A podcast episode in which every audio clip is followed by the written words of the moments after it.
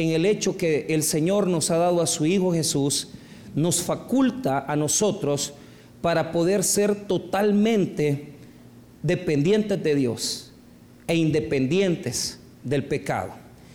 Y esto es algo que la gente confunde. La gente cree que son pueblos, es decir, los pueblos tienen eh, el derecho de poder definir su futuro a través de instrumentos legales, jurídicos.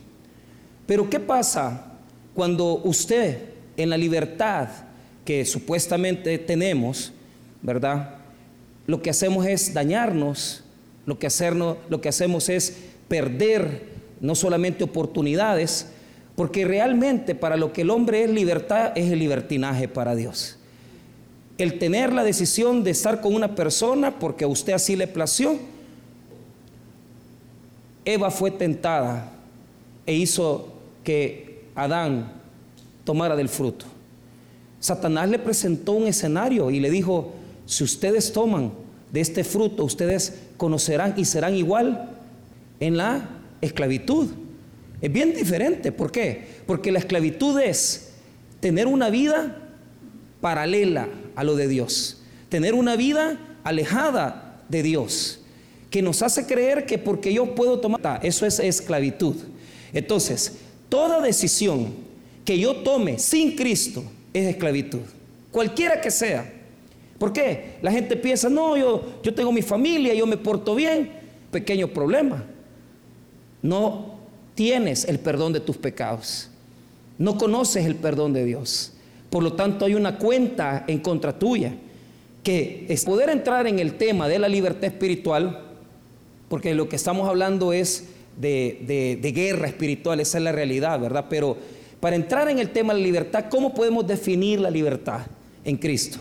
La libertad en Cristo es lo que nos faculta a todos los cristianos de poder entregarnos al Señor, servir al Señor y ser libres en Cristo Jesús. De tal manera que yo soy libre para servirle a Dios. Yo soy libre para adorar a Dios. Yo soy libre para entregarme al Señor. Yo soy libre para poder trabajar en la obra de Dios. Yo soy libre para hacer todo lo que me demande Jesús en su voluntad. Es decir, cuando yo cumplo la voluntad de Jesús, yo estoy cumpliendo la libertad que Dios me faculta. La pregunta es, ¿cuántas decisiones usted toma, verdad? Sin consultar la voluntad de Dios. Y ahí es donde usted se ve en el fracaso. Matrimonios fracasados, deudas, problemas de salud, personas que no logran salir adelante. Y ya se las voy a explicar. Las moscas en la Biblia representan lo malo, lo contaminado, todo aquello que produce putrefacción, todo lo que está dañado. Pero mire qué interesante. ¿Por qué Dios va a mandar moscas a Egipto? Porque Dios tiene una lucha con Faraón. Y esto es lo que yo quiero que usted entienda. La lucha es, viene desde hace siglos por la libertad. Y lo podemos ver en este texto de Éxodo. Hay una lucha constante, perseverante de parte de Dios de querer hacer libre a su pueblo, de querer que su pueblo esté liberado, que no que nosotros no tengamos deuda moral, espiritual con nadie, sino que seamos libres para adorar a Dios. Pero vea, Dios manda a Moisés a que hable con Faraón y le dice, ve temprano por la mañana y habla con Faraón y dile de la siguiente manera, si no dejas ir a mi pueblo para que me sirva, mire la palabra que ocupa el Señor en el versículo 20, note eso, Jehová dijo a Moisés, levántate de mañana y ponte delante de Faraón, he aquí, él sale al río y dile, Jehová ha dicho así, deja ir a mi pueblo para que me sirva. Mire la palabra que utiliza. ¿Qué quiere Dios? Que el pueblo le sirva, que el pueblo le adore, que el pueblo le rinda a Él exaltación, que el pueblo le rinda a Él adoración. Pero vea, note esto. ¿Qué es lo que hace Faraón? Faraón no quiere soltar a Israel. Faraón no quiere dejar ir al pueblo. ¿Y qué es lo que le dice el Señor en la amenaza? Lo amenaza diciéndole, si no dejas ir a mi pueblo, mandaré moscas. Mandaré moscas a la tierra de Egipto. Pero estas moscas, quiero decirle que es una palabra en hebreo que nosotros tenemos que considerar. ¿Por qué razón? porque esta palabra lo que realmente quiere decir, ¿verdad? Es un insecto que a muchos hebreos, a muchos técnicos, a muchos científicos también de las escrituras, no les pega porque parece como que no es una mosca, porque parece que es un animal devorador, parece que es un animal que destruye también cosecha, destruye la... No solamente cosecha, sino que también le pica, pica al hombre, daña al hombre. Y esto es bien importante porque hasta este momento esta es la primera plaga que verdaderamente va a dañar a la persona. Y vea, ¿por qué se los tengo que decir? Porque las moscas representan un ambiente espiritual. Diga conmigo, ambiente espiritual. Esto nos muestra la palabra de Dios, que Satanás es el Señor de las moscas. Uno de los nombres que tiene el diablo Satanás en el Nuevo Testamento es Belcebú. Y muchos no saben qué significa Belcebú. Belcebú significa el señor de las moscas. Y uno dice, ¿y, por qué? Ya se lo voy a explicar. Las moscas representan la presencia de la maldad, la presencia de la falta de libertad, la presencia de la esclavitud, la presencia de la opresión. Mucha gente no lo sabe, pero cuando viene a nuestro pensamiento y corazón una condición de esclavitud, de pensar en hacernos daño, en suicidarnos, en depresiones, e, eso es una actividad del enemigo. Y es el producto de las enfermedades de los nuevos tiempos. Hay un vacío existencial. La gente pasa horas en los celulares. La gente pasa horas llenándose de cosas que no edifican. ¿Y qué es lo que sucede? La gente está vacía. Me contaban la semana pasada el suicidio de un muchacho de 21 años. 21 años. Es que, es que estamos mal. Me contaban un accidente de una señora que por un descuido le pasó encima a su hijo. Pero la señora no está bien de su cerebro, de su cabeza.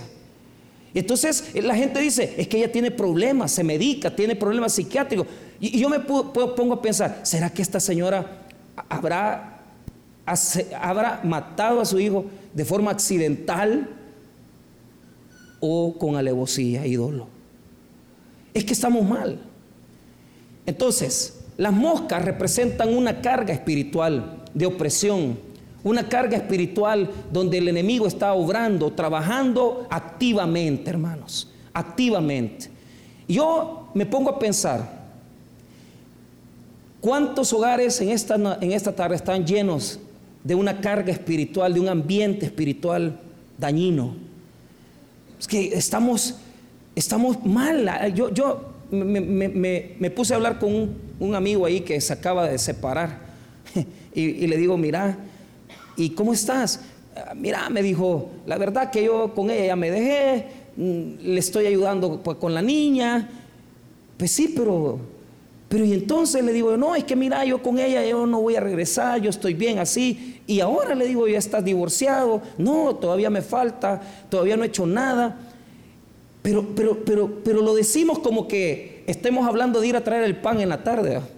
A veces yo le hablo a Teodoro, hermano Teo, que no, voy a traer el pan. Ah, hoy así hablamos de los divorcios. Es que me costé con fulano. ¿Y, ¿Y qué pasó? No, no llegamos a nada. Como que fuera moscas, las que se pararon, ¿verdad?, en el pan. Es una fuerza, ¿no te das cuenta que eso es una presencia satánica fuerte en tu vida? Que no logras establecer un matrimonio, que no logras establecer una estabilidad, una estabilidad de vida, que vives en una mentira, que vives en fantasía. Es una carga de moscas. Entonces, e, e, esta condición espiritual es por algo, hermano. E, no, no, es, no es una cosa que Dios mandó solo por mandarla. Porque los egipcios adoraban las moscas. Entonces, ¿qué dice Dios? ¿Quieren moscas? Moscas van a tener, ahí se las mando. Y la vida de muchos de nosotros se ha contaminado tanto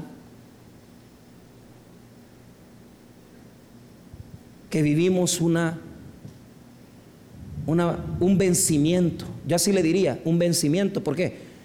Cuando usted se le pasa la comida, cuando usted se le pasa algo de que vencimiento, te siente un mal olor.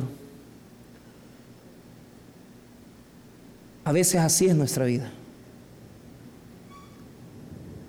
una gran fuerza de la maldad hay en nosotros. No, pero es que yo tengo a Cristo, de eso vamos a hablar, de eso vamos a hablar. Es que yo he recibido a Jesús, si yo no tengo la menor duda, pero ¿sabes cuál es el problema? Los espíritus, los demonios están ahí en tu vida, están ahí en tus relaciones, están ahí en, tu, en tus situaciones de vida y tú no te das cuenta porque ¿qué es lo que pasa? La gente ahora acostarse con su novio, ¿qué? No, eso no es nada, es eso es una atadura espiritual. Eso es algo que va más allá de ti. Para hoy en día la gente es que mire, pues yo tuve un problema, aborté y como que como que fuera una plática de, de café por la tarde, ¿verdad? Es que hay un poder del enemigo que se manifiesta en los seres humanos en este tiempo que se ha vuelto así como las moscas, como algo común que llega a la vida. Ahora, ¿qué pasó con el faraón? Moisés le dice, deja ir al pueblo de Dios, porque Dios dice que quiere que le sirvan. ¿Qué hace faraón? Mire faraón lo que hace, se opone. No, no quiero que se vayan, no quiero que ellos vayan a servirle al Señor. Entonces note lo que sucedió. Mire el 24, hubo un desastre.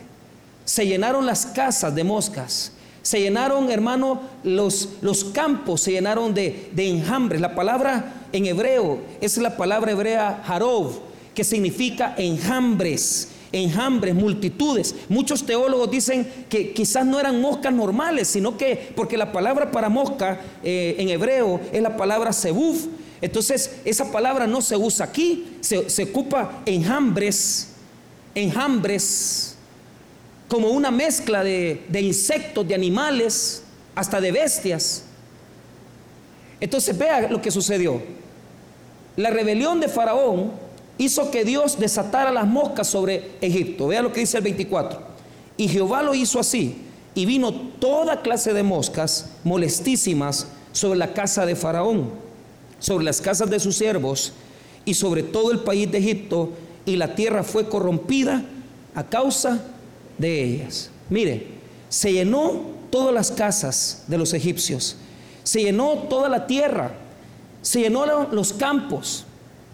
¿Sabe usted, hermano, que esta plaga es la primera plaga que, que nosotros podemos decir que estuvo en el ambiente? ¿Por qué? Porque la sangre estuvo en el Nilo, los piojos en la tierra, las ranas también en el agua, pero esta está en el ambiente. ¿Cómo es el ambiente de, tu familia? ¿Se vive opresión ahí? ¿Se vive una situación tensa, difícil? Que todos los días hay una situación de conflicto, hay pleito, eh, eh, te peleas con tu señora, se faltan el respeto, se pegan gritos, no hay respeto el uno por el otro. Está la, está la, óigame bien lo que le estoy diciendo. Están, y, mire el orden que se lo dice, dice Faraón y los siervos de Faraón. Eso muestra un orden jerárquico. ¿Sabe por qué, hermano? Porque los espíritus y los demonios actúan con jerarquías. Gobernantes, huestes de las regiones, de las regiones celestes. No crea que usted va a tener al diablo en su casa, usted va a tener una cantidad de presencia demoníaca ahí. Cuando hay un hijo que pasa viendo constantemente en internet esas cosas que nosotros no le ponemos atención, ¿verdad? Pero que están, cosas satánicas. Pero ahora ya no se encubren. ¿Por qué? Porque ahora ya si un muñequito tiene eh, la marca de Satanás, pues eh, no es un muñequito. No, si eso es el diablo, hombre. Si eso es, el, eh, Satanás. ¿Y qué es lo que pasa? En la misma caricatura hay homosexualismo. En la misma caricatura está la adoración a Satanás. Hay suicidio. Y usted se pregunta por qué los niños de 14 se están suicidando, de 13 se están suicidando. Porque tienen las moscas en su misma casa. Ahora, note esto. hay lugares donde la presencia del enemigo es más fuerte. Familias donde no se adora a Dios, donde hay santería, donde hay situaciones de ocultismo. Ahí está la presencia de Satanás fuertemente. Donde se deja abiertas las puertas a que los jóvenes pasen en la computadora toda la mañana, me decía esta hermana, me decía, pastor, yo no sé qué hacer porque ella está criando a su, a su nieto, ¿verdad? Y el nieto, el nieto le falta respeto, la casa es de ella, pero él se ha apoderado de la casa, del hogar. Y es bien duro porque él la pasa echando a ella. ¿Qué es lo que hay ahí? Un joven lleno de demonios. Un día lo trajo aquí y se sentó de este lado. Y a mí, pues yo casi no me pongo la atención, sino que trato de poner mi vista en algo fijo, porque si no me desconcentra. Entonces, medio le vi la cara, pero lo vi raro, no, no lo vi bien. Parecido como cuando vamos a los penales, la vista perdida del muchacho, los, los pandilleros suelen tener, usted les está hablando del Evangelio y ellos están directos como que siguieran consumiendo drogas, pero no es así, es, es un ambiente espiritual. Mire, usted quiere saber cuál es la carga más, más difícil. Cuando usted baja, hermano, a la última, a la última eh, eh, planta de Zacatrás y están las celdas, de, las celdas de castigo ahí. Ahí está la, la gente más podrida, más mala y más tremenda. Cuando yo fui ahí, ni, tan siquiera me dejaron ver de cerca a los pandilleros, porque uno debía tantos asesinatos, otro era así, y yo les hablaba del Evangelio y no vi una reacción. No crea que se van a poner a tirarse y van a, van a comenzar a ser como el exorcista que dice que la van a volver a sacar y que le va a volver a dar la cabeza vuelta. Eso no, eso no, hermano, eso no lo va a ver ahí. Sino que el demonio está actuando de formas diferentes. Si es una carga, es una opresión la que se siente. Uno siente eso, uno siente la carga ahí, porque hay maldad. Entonces este joven la pasa echando, pero ¿sabe qué, qué duro?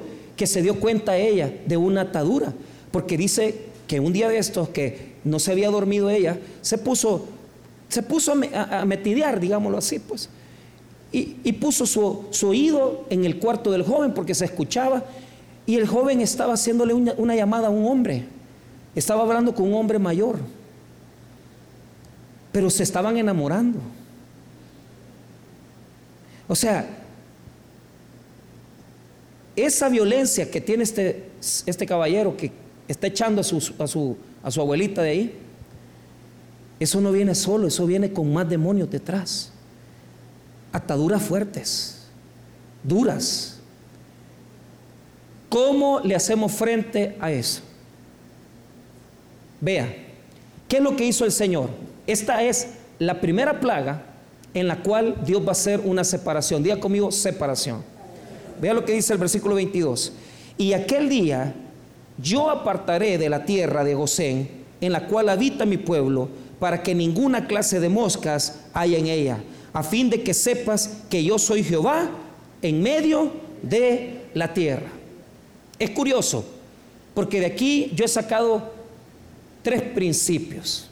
Primero, hasta este momento la plaga de la sangre, la plaga de las ranas y la plaga de los piojos, ya ven que están asustados, el diablo los tiene asustados. No es broma, no, no hay que andar jugando con eso. Mire, Separación, diga. No, pero diga separación. Mira, la separación es algo en el corazón del hombre, creyente. ¿Por qué? Porque Dios ha establecido hasta dónde va a llegar la maldad y los demonios en su vida. Aquí hay personas que están sufriendo como que fueran los más grandes asesinos del Salvador. A mí me impresiona porque yo llego a los penales, ahorita no estamos saliendo, no estamos llegando a los penales, pero me impresiona que hay personas ahí que tienen 27, 28 años, han asesinado, pero están sanos. están súper sanos, están súper bien. Y yo conozco personas en el cristianismo que tienen 30 años y tienen enfermedades terribles, complicadas. Y uno puede decir, ¿y por qué Dios permite que la gente cristiana se enferme? ¿Por qué la gente permite? ¿Por qué Dios permite que las personas que somos cristianos nos pasen cosas malas? Escucha bien, la plaga de la sangre, la plaga de la rana y la plaga de los piojos eran para todos, egipcios y hebreos. Pero ¿sabes cuál es la diferencia? La diferencia es que cuando los cristianos pasamos por el sufrimiento y pasamos por las plagas, nosotros no actuamos igual que los impíos. Porque los impíos no tienen esperanza, pero los hijos de Dios sabemos que sí tenemos una esperanza futura, eterna, inmarcesible, incontaminada, reservada para quienes adoramos a Dios, hermano. No podemos actuar de la misma manera que los inconversos. Si usted está en esta noche, tal vez sufriendo igual que los impíos, usted dice, la maldad ha llegado a mi vida. No, Dios permite que ciertas personas cristianas se enfermen o padezcan de situaciones para que le den testimonio a los impíos que no conocen a Dios. Porque si un cristiano que ama al Señor le sirve, le adora y no se rinde ni tira la toalla, eso va a ser un testimonio para los inconversos que no tienen esperanza y que pasan renegando de Dios. Los inconversos reniegan y dicen, esta enfermedad, no, los hijos de Dios no. Los hijos de Dios buscamos el rostro de Dios, luchamos con nuestras necesidades, pero también pasan grandes obras en nuestras vidas. Porque a veces nos va a tocar sufrir lo mismo que los impíos. Pero la diferencia es que en nosotros está Cristo y no sufrimos lo mismo, hermano, porque nuestro sufrimiento está puesto en las manos de Jesucristo. Él tiene mi dolor, Él tiene mi tristeza, Él tiene mi depresión, Él tiene esos momentos donde yo ya no aguanto, ya no quiero seguir adelante. Yo estoy en las manos de Cristo y de ahí yo no voy a salir. Mi vida ha sido comprada por Jesús. Por eso no es igual que sufra un cristiano que un inconverso. Y si usted está sufriendo situaciones que usted dice, si esto, esto no es de Dios, hermano, por la voluntad perfecta de Dios usted lo está experimentando. Yo le voy a decir algo. Yo le voy a decir algo. La Biblia dice que demos gracias a Dios en todo. No es que le demos gracias por todo, sino que en todo. ¿Y qué quiere decir eso? Tenga, no tenga, llore, me alegre, prospere, no prospere, tengo un carro, no tengo un carro, me quitaron algo, me robaron algo, perdí mi salud, estoy enfermo, estoy sano, en todo voy a adorar a quien merece toda alabanza al Señor Jesucristo, mi Señor. No importa, cuesta, Cuesta porque decirlo es fácil, pero vivirlo es otra cosa. Y yo les contaba a los hermanos, les decía, miren, operaron un hermano de la iglesia de cáncer, una situación invasiva, una metástasis. Pero mire, mire, que Dios se manifiesta. Usted puede decir, pero ¿cómo es posible? Es que Dios se manifiesta. Día conmigo, Dios se manifiesta. Usted va a ver la diferencia entre, entre los creyentes y los inconversos. Usted la va a ver. ¿Por qué? Porque por el cáncer le tenían que raspar hasta los huesos al hermano. Yo estaba bien preocupado porque yo decía, no, ya está grande, ya tiene una edad de 70 años, quién sabe cómo saldrá. Y lo, lo llevaron a cirugía, pero como hasta que ya está abierto el paciente, hasta ahí se dan cuenta todo lo que pasa. Y exactamente encontraron los tumores, encontraron las cosas, pero hermanos, lo que a mí me maravilló cuando me contó la hija, porque le dije, cuénteme bien, que yo quiero saber.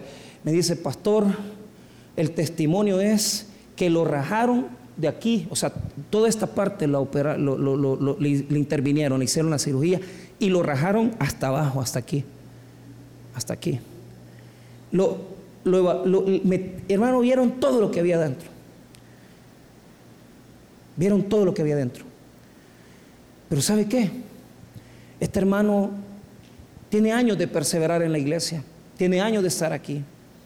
Sí, e, él me dice, yo quisiera servirle al Señor, pero no puedo ya por mi edad. Tiene toda la razón. Pero como Dios no premia la obra, sino que premia el corazón, ¿verdad? Entonces, dicen que cuando vieron lo de la cuestión del cáncer, estaba a un milímetro de tocar el hueso. Y por eso no lo rasparon de los huesos. Porque Dios no permitió que el cáncer llegara hasta los huesos.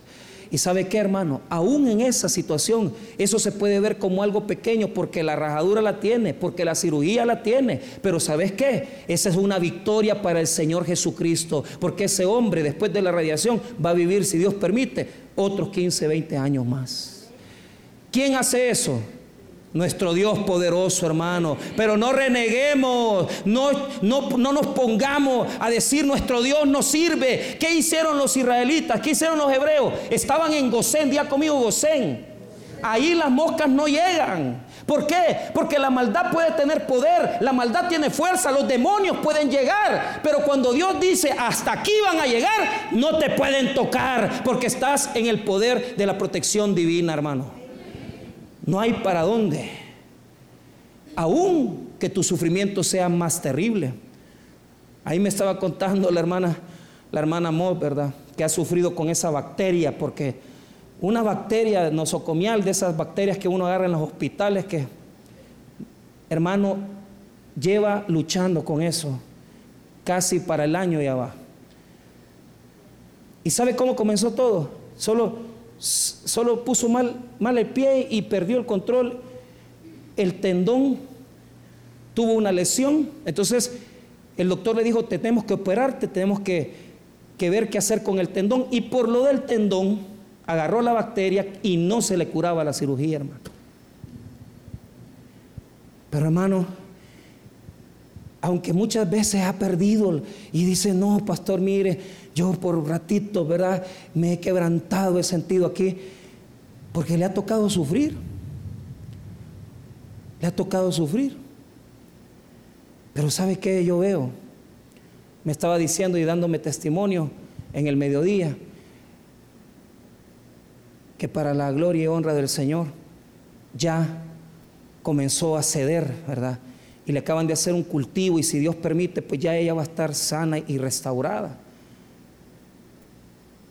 Pero ella en el dolor, en el sufrimiento, ha estado hablando con el Señor y me dice, pastor, era necesario que yo estuviera así para que yo pudiera crecer, para que yo supiera la voluntad de Dios. Y mire que Dios la ha bendecido porque sus dos hijos están en Estados Unidos. Y mire, pastor, gracias a Dios, eh, ella siempre había trabajado en cosas de impulsador, pero ahora los hijos dicen, mire mamá, como usted está mal, usted sabe, no se preocupe, le vamos a poner ahí, ella porque quiere abrir el, el changarrito que tiene, pero realmente los hijos le dicen, mamá, no hombre, mire aquí, no se preocupe. Y ella a través del dolor, a través de ese sufrimiento, ha experimentado, ha experimentado la bendición de Dios. A veces Dios nos va a llevar caminando por la tierra de las moscas. Y a veces el mal puede tocar nuestra vida. Pero algo les voy a saber decir.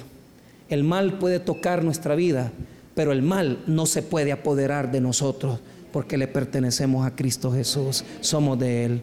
No se preocupe, hermano. Usted va a encontrar el propósito de Dios. Usted va a encontrar la voluntad de Dios para su problema. Y todavía estábamos hablando que lo más seguro es que vaya para Estados Unidos. Esa es la oración, ¿verdad?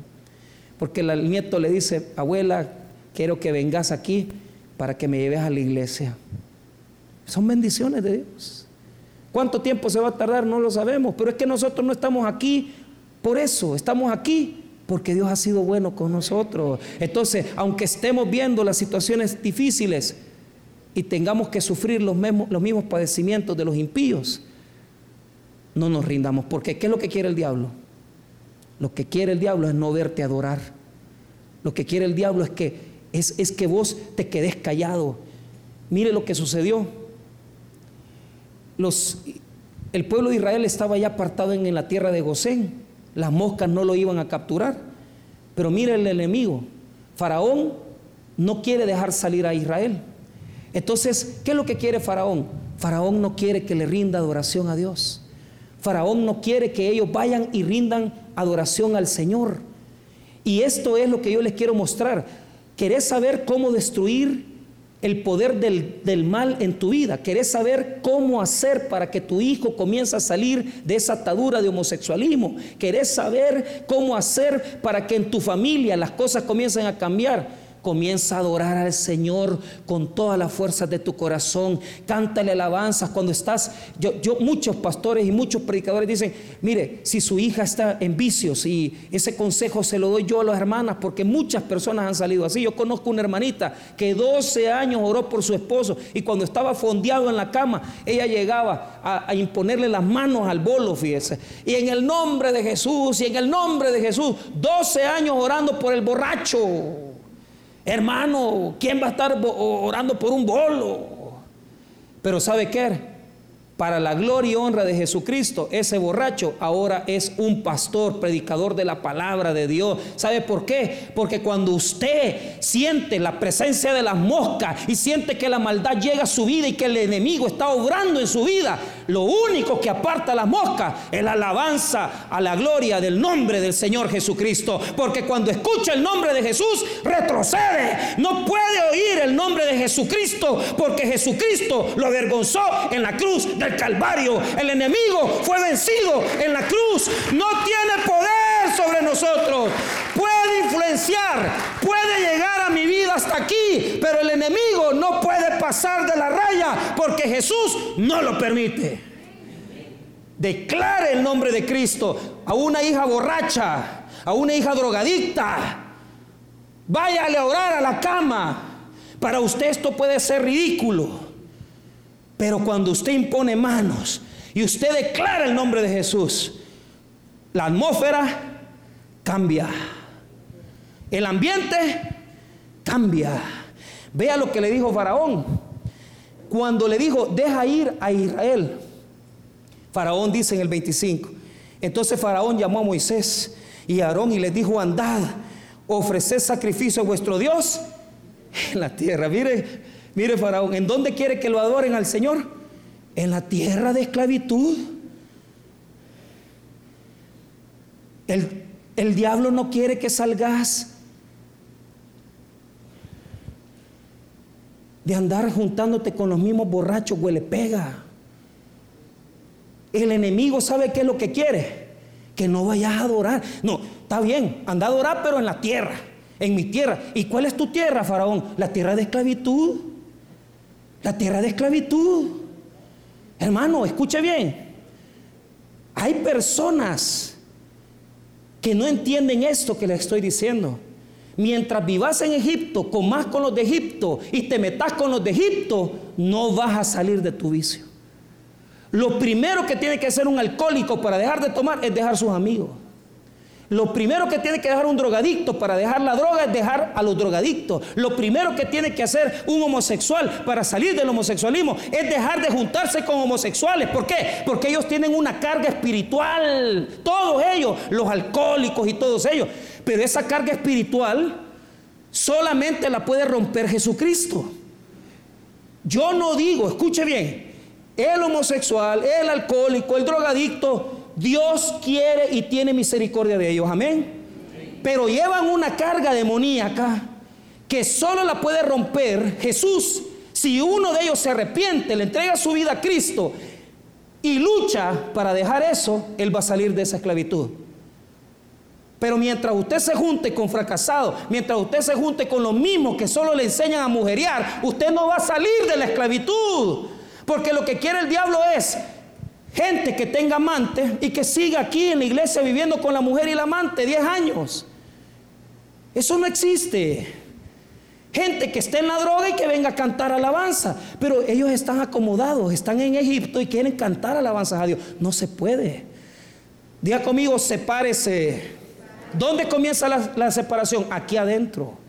Porque Dios me ha apartado en la tierra de Gosén porque Dios me ha hecho a un lado en la tierra de Gosén para que las moscas, para que los espíritus y que los demonios no me alcancen. Entonces, ¿qué tengo que hacer yo? Hacer partir mi corazón. Mi vida es de Cristo, mi vida es del Señor. Yo voy a meterme, yo voy a estar con los que me edifican, con los que me enseñan y con los que me ayudan a salir de mi vicio. Pero mientras estés con esa gente fracasada, eso se, eso se transmite, hermanos. ¿De qué manera? Un homosexual ya adulto, una lesbiana adulta, que tenga bien fuerte metido eso. Mira, y hoy tan fácil porque tanta mujer desilusionada porque no hay hombres en la sociedad, no existen varones de Dios. Mire, ¿y ustedes qué tal con esa? Y mire, son agresivas. Le mandan flores, le mandan mensajitos, las comienzan a tratar, las comienzan a coquetear y le dicen que es un angelito y las enamoran y las siguen hasta que se acuestan con ellas. Si no vea todos los casos que tenemos en los colegios y en los institutos del lesbianismo. Porque las chicas ven un varón en otra chica. ¿Qué es eso? Moscas, espíritus. Salga de la tierra. No vaya a Egipto a adorar a Dios. Salga de ahí. Libérese, entréguese al Señor. Usted es libre, usted es libre. No se deje atar por las cadenas de esclavitud. Faraón le dice, no, mira Moisés, aquí mismo en la tierra. ¿Y sabe qué le dice Moisés? No vamos a adorar al Señor en la tierra de Egipto. No lo vamos a adorar aquí en la esclavitud. Imagínense que ellos venían de ser ladrillos y tenían, hermanos, los hornos donde, donde metían el ladrillo a, calentar. Y tenían, hermanos, tenían los, los, azotes que le metían los, los, mismos, los mismos egipcios para esclavizarlos. ¿Cómo vas a estar haciendo ladrillos y sirviéndole a Dios al mismo tiempo? ¿Cómo vas a estar haciendo ladrillos en la opresión y sirviéndole al Señor, que es tu libertador? Si el Señor ya te hizo libre, deja los ladrillos de esclavitud, deja de andarle edificando el reino al diablo, porque lo que más se goza el diablo, ¿sabe de qué es? De cristianos que son libres por la sangre de Cristo, pero que le siguen poniendo ladrillos a las pirámides. Y allá anda el montón de cristianos, entre comillas. ¿Qué andan haciendo? Pagándole la gasolina al carro del amante con lo que Dios les da, el trabajo que Dios te ha dado sin vergüenza, pagándole el colegio a los hijos de tu amante, pagándole la universidad a una cipota que te has hallado de 24 años que te dijo págueme y ahí voy a estar con usted. Para eso Dios te ha bendecido, para eso Dios te ha prosperado. De ninguna manera mi dinero, mi salud, mi bendición me la ha dado el Señor y yo solo a Él voy a glorificar. No voy a ocupar las cosas del Señor para adorar al diablo. No ocupe las cosas del Señor para adorar a Satanás. Así nos quiere tener eso. ¿Qué es lo que más miedo le tiene Satanás? La adoración de un cristiano la alabanza de un cristiano, la adoración de un cristiano, eso no le gusta. Satanás huye, es reprendido, no le gusta. ¿Y qué es lo que más ama? Cristianos que edifican, que, edifican eh, ¿cómo se llama? Las pirámides. Pongan las fotos de las pirámides de Egipto. ¿Quiénes las construyeron? Los esclavos. Y ahí está usted poniéndole ladrillo. Ay, que le quede bien este muro a Faraón. Ay, que le quede bien, ¿verdad? Este, que le quede bien este ladrillo a Faraón. ¿Y, cómo vas a andar? ¿Y cómo vas a andar vos, hermanito? ¿Mm? ¿Cómo vas a andar vos, hermanito? Que Dios ya te liberó, que ya Dios te salvó. Y has llegado al colmo. Y has llegado al colmo de que no te basta tener tu esposa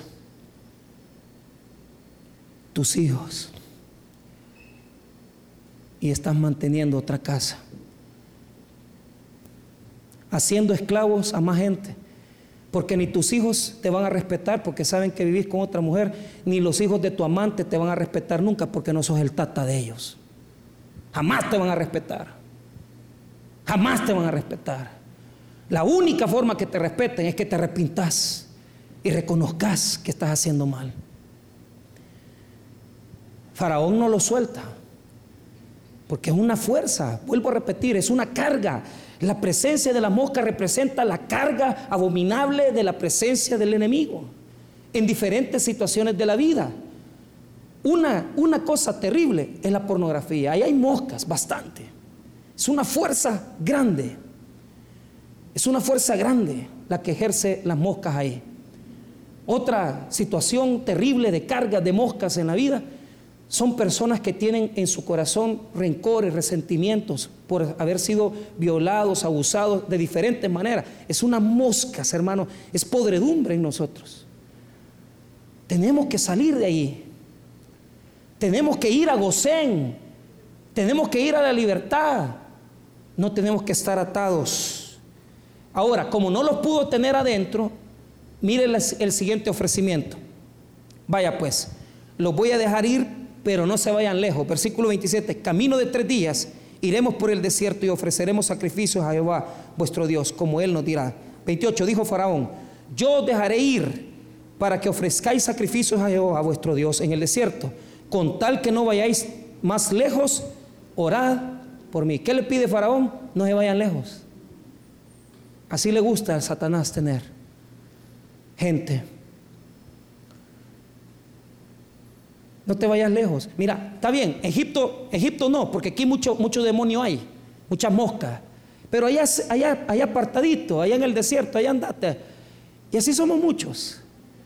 No vivimos en Egipto. No vivimos en Egipto. Pero eso sí, cuando podemos ir, nos vamos a vacilar. Y nos vamos a hacer las maldades que acostumbramos y las desobediencias que no agradan a Dios. Y así pasamos una vida viviendo en el poder del enemigo. Ojo, somos cristianos, pero el poder del mal nos absorbe. Tenemos a Cristo en el corazón, sí, pero nuestra vida es de fracaso, en opresión, en carga. Dios quiere que usted sea libre. Dios quiere que usted pueda estar siempre sirviéndole a Él.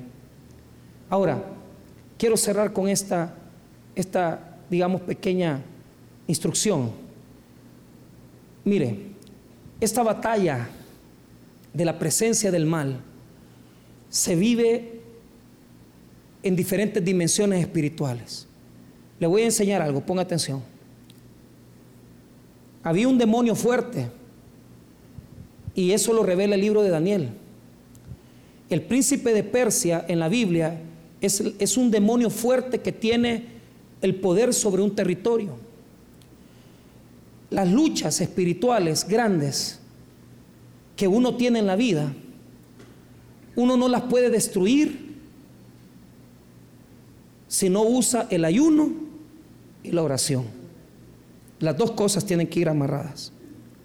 Oiga bien, hay luchas en su vida que usted no las va a vencer sin ayuno y sin oración. ¿Por qué? Porque son poderes espirituales que no obedecen a nada. Hay cosas que usted puede apartar con adoración. Hay cosas que usted puede apartar orando por sus hijos, clamando a Dios por ellos. Pero hay otras que solamente con oración y ayuno pueden moverse. Entonces, cuando el diablo tiene poseída un ambiente, una familia, una casa. Y mire las ataduras como son. Son bien terribles. Porque usted ni lo nota. Pero alguien me dijo, fíjese pastor, que, que, acabo de darme cuenta que mi papá es homosexual. O sea, son, son, son fuerzas bien grandes. No crea usted que eso es sencillo. Entonces, ¿Cómo se va a luchar en contra de los, de los grandes poderes, donde el enemigo más fuerza está teniendo, donde Satanás se manifiesta más? Se lucha con oración y ayuno. Vea Daniel capítulo 10. Daniel capítulo 10. Es la única manera, hermano. Y perdóneme que, que se lo explique así, pero se lo voy a dar. Dice que Daniel esperaba la revelación de una visión. Y vea, el ángel Gabriel fue detenido por una fuerza satánica. Daniel 10, versículo 13. Leamos, mire lo que dice el, versículo número 10, desde el 10 vamos a leer, 10, 10. Y aquí, una mano me tocó e hizo que me pusiese sobre mis rodillas y sobre las palmas de mis manos. Y me dijo, Daniel, varón muy amado, está atento a las palabras que te hablaré y ponte en pie porque a ti ha sido enviado ahora. Mientras hablaba esto conmigo, me puse en pie temblando. Entonces me dijo, Daniel, no temas, porque desde el primer día que dispusiste tu corazón a entender y a humillarte en la presencia de tu Dios, fueron oídas tus palabras y a causa de tus palabras yo he venido. Mas el príncipe del reino de Persia se me opuso durante 21 días. Pero he aquí Miguel, uno de los principales príncipes, vino para ayudarme y quedé allí con los reyes de Persia. ¿Qué es lo que sucedió? Mire bien, ponga atención. Había un príncipe de Persia que es una fuerza satánica. Y por la otra parte está el, el arcángel Miguel. Miguel es un ángel, es un arcángel, es decir, un, un, ser angelical con un gran poder. En la Biblia aparece pocas veces, pero una de las veces que aparece es en esta batalla y en la otra cuando peleó el, cuerpo de Moisés. Porque dice la palabra de Dios en el Nuevo Testamento que Satanás, que el enemigo quiso tomar el cuerpo de Moisés y el arcángel Miguel no lo permitió. Entonces, cada vez que Miguel aparece es una lucha, es una batalla.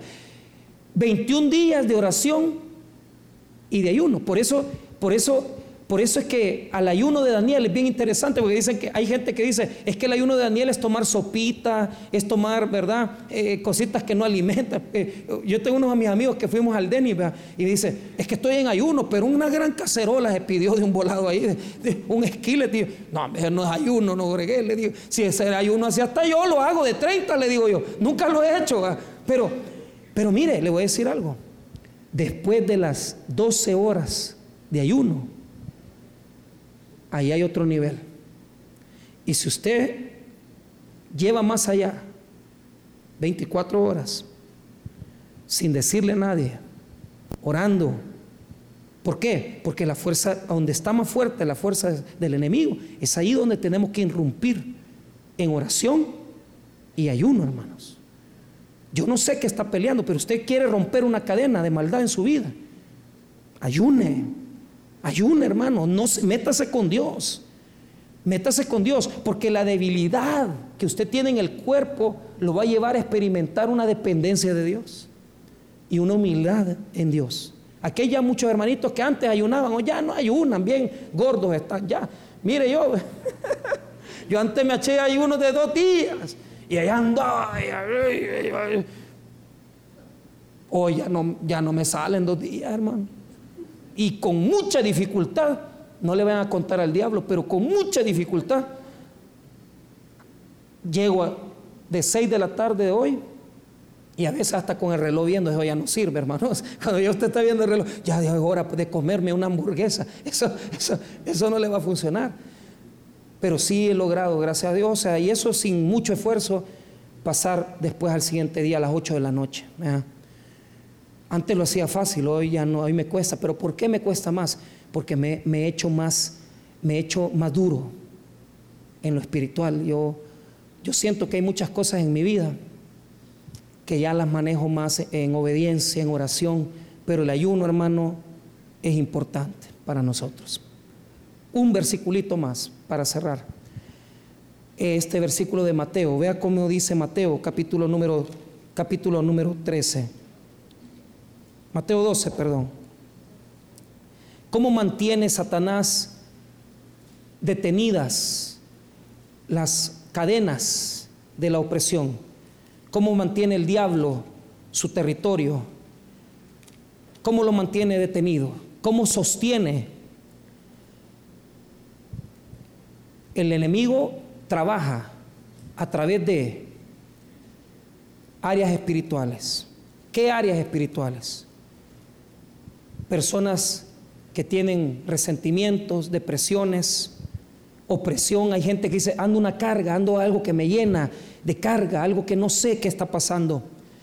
Pero yo he notado que mucha gente lleva consigo raíces de amargura, heridas del pasado. Entonces, él utiliza toda esa fuerza para mantener esclavizados a, estas personas. Y él lo hace como faraón, humillando, avergonzando. Imagínese la vergüenza que pasa una persona que ya había dejado de, tomar y de repente vuelve otra vez al esclavismo de la, bebida. Y usted ya es cristiano, ¿verdad? Pero, pero, pero el diablo es muy astuto, mantiene a la gente con opresión, con muchas cargas, los tiene bajo su poder. Pero aquí viene lo bonito. Cuando Jesús llega y cuando Jesús libera, ¿cuáles son las estrategias para vivir en libertad, pastor? La verdad, ponga atención, la verdad, la verdad y el conocimiento de Jesucristo. Usted quiere darle en la torre al diablo, salga de la mentira. Conozca la palabra de Dios. Y aquellas mentes que han sido dedicadas solo a la maldad, que han incluso en sus cabecitas tal vez ni funcionan por tanta droga que se metieron, tanto vicio. Yo he notado que la palabra de Dios regenera el cerebro del hombre.